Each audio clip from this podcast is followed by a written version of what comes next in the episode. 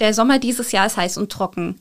Auch bei uns in Südhessen kommt es immer wieder zu Waldbränden. Gerade erst ist bei Münster ein großer Brand gelöscht worden. Aber was passiert eigentlich nach so einem Brand? Kann der Wald sich von alleine regenerieren oder braucht er dabei irgendwie Hilfe? Darum geht es heute in einer neuen Folge Station 64, dem Echo-Podcast für Darmstadt und Südhessen.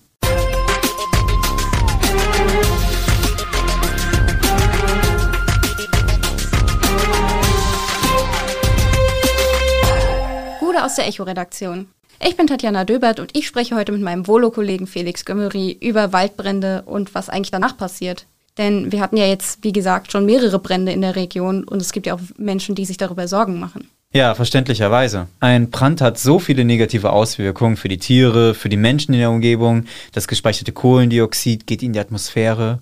Und so ein Wald hat ja auch Erholungswert. So ein Waldspaziergang tut ja voll gut. Und ja, wenn wir die Wälder nicht mehr haben oder betreten dürfen, ich glaube, dann fehlt uns was. Geht ihr denn gerne in den Wald oder was bedeutet der Wald für euch? Schreibt es uns gerne in die Kommentare auf Social Media oder schreibt uns eine Mail an audio.vrm.de. Ja, und du hast ja die negativen Konsequenzen angesprochen. Ein Waldbrand zu löschen ist ja auch wahnsinnig gefährlich für die Einsatzkräfte, die das dann machen müssen am Ende.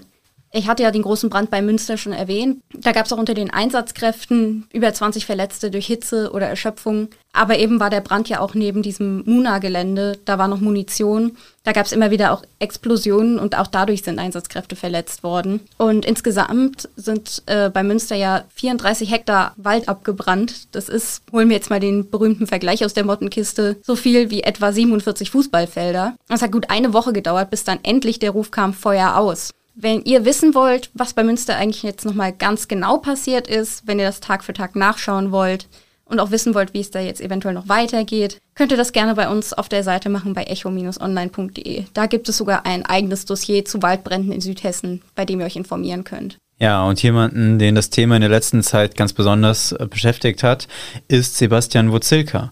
Er ist Leiter des Dieburger Forstamts, also zuständig für den Wald bei Münster. Wir haben ihn gefragt, was jetzt eigentlich mit dem Wald passiert.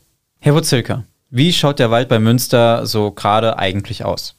Also in einem Wort könnte man sagen schwarz. Man hat ja vielleicht auch Bilder äh, im Kopf, wo von unten nach oben die Bäume komplett schwarz sind. So ist es nicht, aber Sie können den Verlauf des Feuers am Boden sehen. Das ist eine scharfe Kante. Da, wo es gestoppt wurde, hört es auf, schwarz zu sein. Ansonsten ist unten tatsächlich alles verbrannt. Es liegt sehr viel Asche. Drüber stehen hier und da noch Bäume. Diese Bäume sind nicht bis oben hin durchgebrannt. Die sind aber ungefähr auf den ersten ein bis fünf Metern Blättern irgendwie schwarz und im Kern des Gebietes lassen die oben auch schon deutlich Blätter und Nadeln hängen, weil sie von der Hitze schon geschädigt sind. Und was wird jetzt gemacht? Unterstützt man den Wald jetzt bei seiner Regeneration oder lässt man da eher die Finger davon?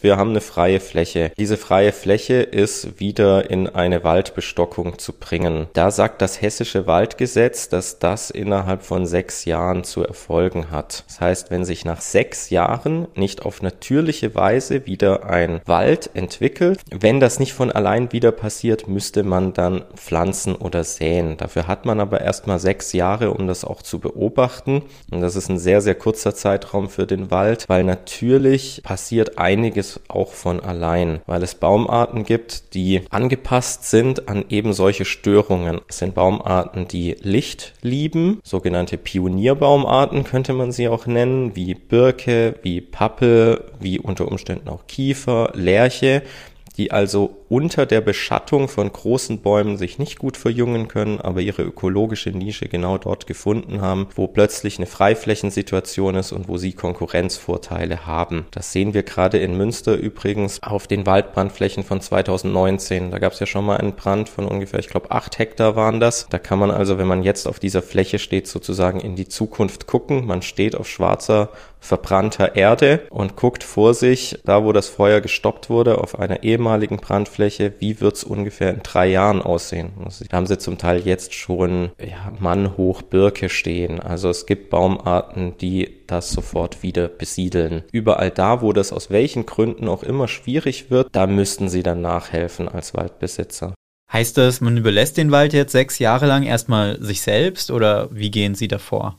Das heißt, es ist nicht so, dass wir uns jetzt sechs Jahre einfach mal zurücklehnen und dann erst gucken, sondern das muss laufend eigentlich jedes Jahr angeschaut werden, auf welchem Weg sind wir da. Und dann müssen wir uns überlegen, wie können wir das vielleicht noch unterstützen. Sie hatten ja gesagt, dass nach Gesetz nach sechs Jahren wieder ein Wald da sein soll. Aber wie lange dauert es denn, bis der Wald dann auch so aussieht wie früher? Und können Sie da eventuell schon aus Erfahrung etwas dazu sagen? Weil es 2019 ja auch äh, Windverwürfe und einen Brand bei Münster gab, wo man da jetzt vielleicht schon sehen kann, wie sich das entwickelt hat. Da, wo es den Waldbrand gab, da haben wir eine andere Situation. Da ist der Windwurf nicht geräumt, er ist verbrannt, es ist viel an der Oberfläche verbrannt. Im Mineralboden hat sich der Humus verändert verändert, da ist eine andere Nährstoffsituation und da sind andere Pflanzen, insbesondere Gräser, erstmal sehr, sehr stark geworden. Da hat es länger gedauert, aber auch da sehen wir jetzt nach drei Jahren nicht in dem Umfang, wie, wie wir es auf den ganz freien Flächen sehen, aber auch nach drei Jahren über den Gräsern langsam die Birken rausschauen und auch da sind wir auf einem guten Weg. Da dauert es dann halt zwei, drei Jahre länger, bis wir da wieder hinkommen. Wenn Sie jetzt meinen, wie lange dauert es, bis wir da wieder einen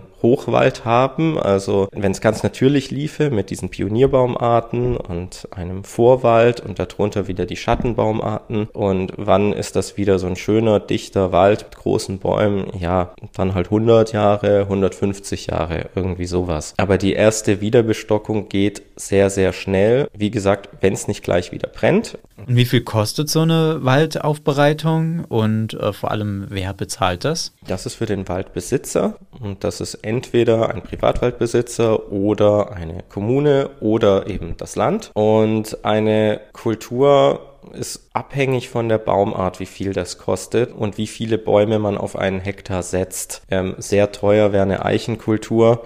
Und da können Sie äh, mal davon ausgehen, dass das 10.000, 15.000 Euro je Hektar kostet, erstmal die zu etablieren.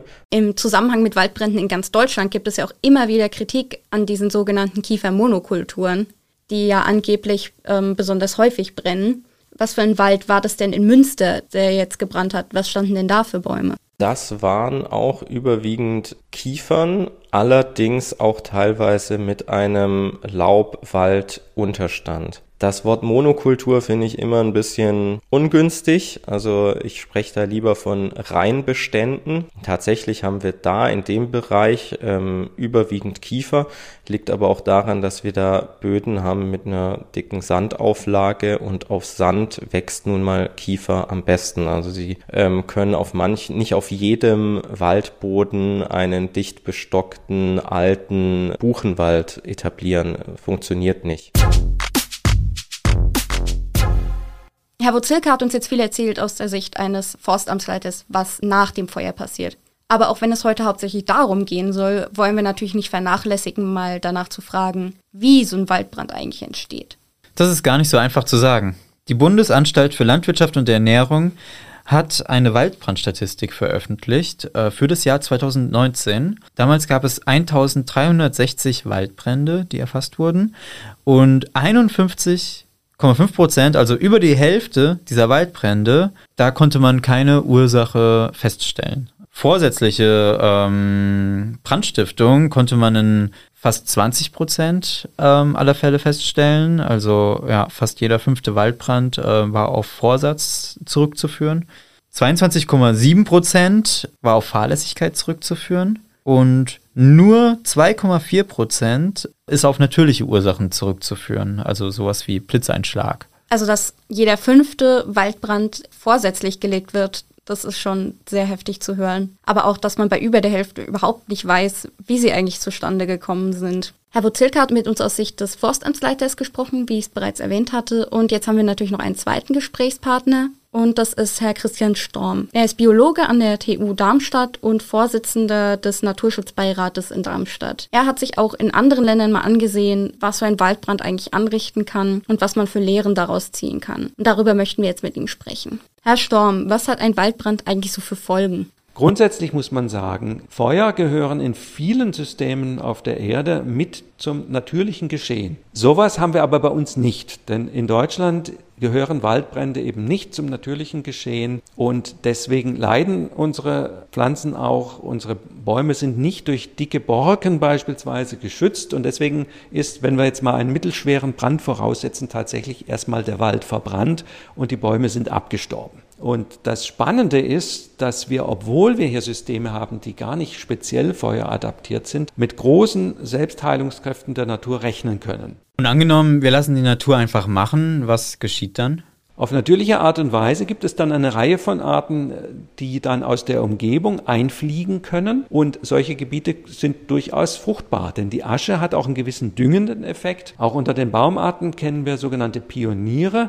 Dazu gehören die Birken, die sehr leichte Samen haben, die weit mit dem Wind ausgebreitet werden, die dann einfliegen in solche Flächen. Dazu gehören die Pappeln, die Zitterpappel insbesondere, aber auch die Kiefer unter den Nadelbäumen ist so eine Pionierbaumart und die können sich jetzt nun je nach den Bedingungen, die auf so einer Fläche herrschen, äh, durchaus recht schnell wieder ansiedeln. Und wie lange dauert das jetzt, bis der Wald sich so weit erholt hat, dass man wieder einen Spaziergang machen kann und sich denkt, wow, das ist aber ein schöner Waldspaziergang? Die Keimlinge kann man durchaus ähm, im nächsten Jahr schon finden und dann müssen sie natürlich emporschießen, aber das ist eine Sache von Jahren. Eine Möglichkeit ist, man überlässt eine Fläche sich selbst. Eine andere Möglichkeit, äh, die in der konventionellen Forstwirtschaft dann gerne betrieben wird, ist, dass die Fläche komplett geräumt wird. Das heißt, man entfernt alles Totholz, die verkohlten Baumstämme, die abgestorbenen Teile, greift eventuell auch zu Maßnahmen der Bodenbearbeitung, pflügt das Ganze und tut dann die Fläche neu bepflanzen.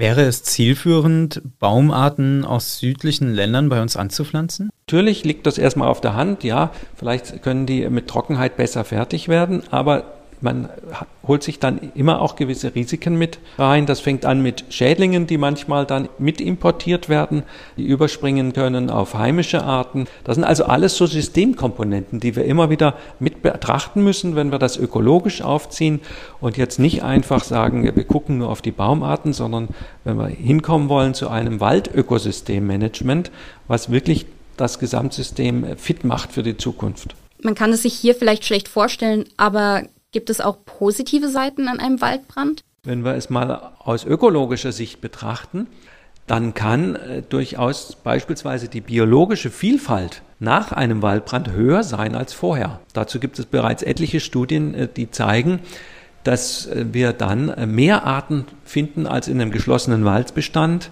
Und wenn sich dann auf der Landschaftsebene so ein Mosaik ergibt, dass ich hier noch einen intakten Wald habe, hier habe ich vielleicht mal eine kleine Fläche abgebrannten Wald, hier habe ich wieder einen jungen Wald und hier habe ich vielleicht einen Wald, wo ein Windwurf stattgefunden hat. Also wenn ich so ein Mosaik von verschiedenen Stadien habe, von verschiedenen Strukturen, dann habe ich insgesamt natürlich auch Lebensräume für sehr viele verschiedene Arten. Wir können natürlich auch manchmal sehen, dass solche Brandereignisse vielleicht ein Beschleuniger sind für die notwendige Umgestaltung unserer Waldbestände. Diese Monokulturen von Kiefern und Fichten, die ja aus vieler Hinsicht besonders riskant sind und ähm, sich jetzt nicht mehr bewähren im Klimawandel, die werden ja schon seit langer Zeit kritisiert. Es müssen dazu natürlich die richtigen Bedingungen gegeben sein. Äh, das kann man alles nicht pauschalisieren, aber im Einzelfall kann das auch eine Beschleunigung für den notwendigen Waldumbau sein. Heißt das jetzt, also unter der Prämisse, dass ähm, kein Menschenleben in Gefahr ist, dass wir Waldbrände einfach geschehen lassen sollen? Ja, also ich würde schon sagen, dass in unserer dicht besiedelten Landschaft und angesichts der Tatsache, dass unsere Systeme eben nicht speziell an Feuer angepasst sind und angesichts der Tatsache, dass ein Waldbrand auch verschiedene andere sehr negative Konsequenzen hat. Ich ähm, möchte nur daran erinnern, dass da natürlich auch enorme Mengen an Kohlendioxid in die Atmosphäre freigesetzt werden. Also da sind schon eine ganze Reihe negativer Konsequenzen mit verbunden. Jetzt haben wir auch von Herrn Storm noch mal viel Interessantes gehört, auch welche andere Sichtweise man vielleicht auf einen Waldbrand haben kann und was danach passiert.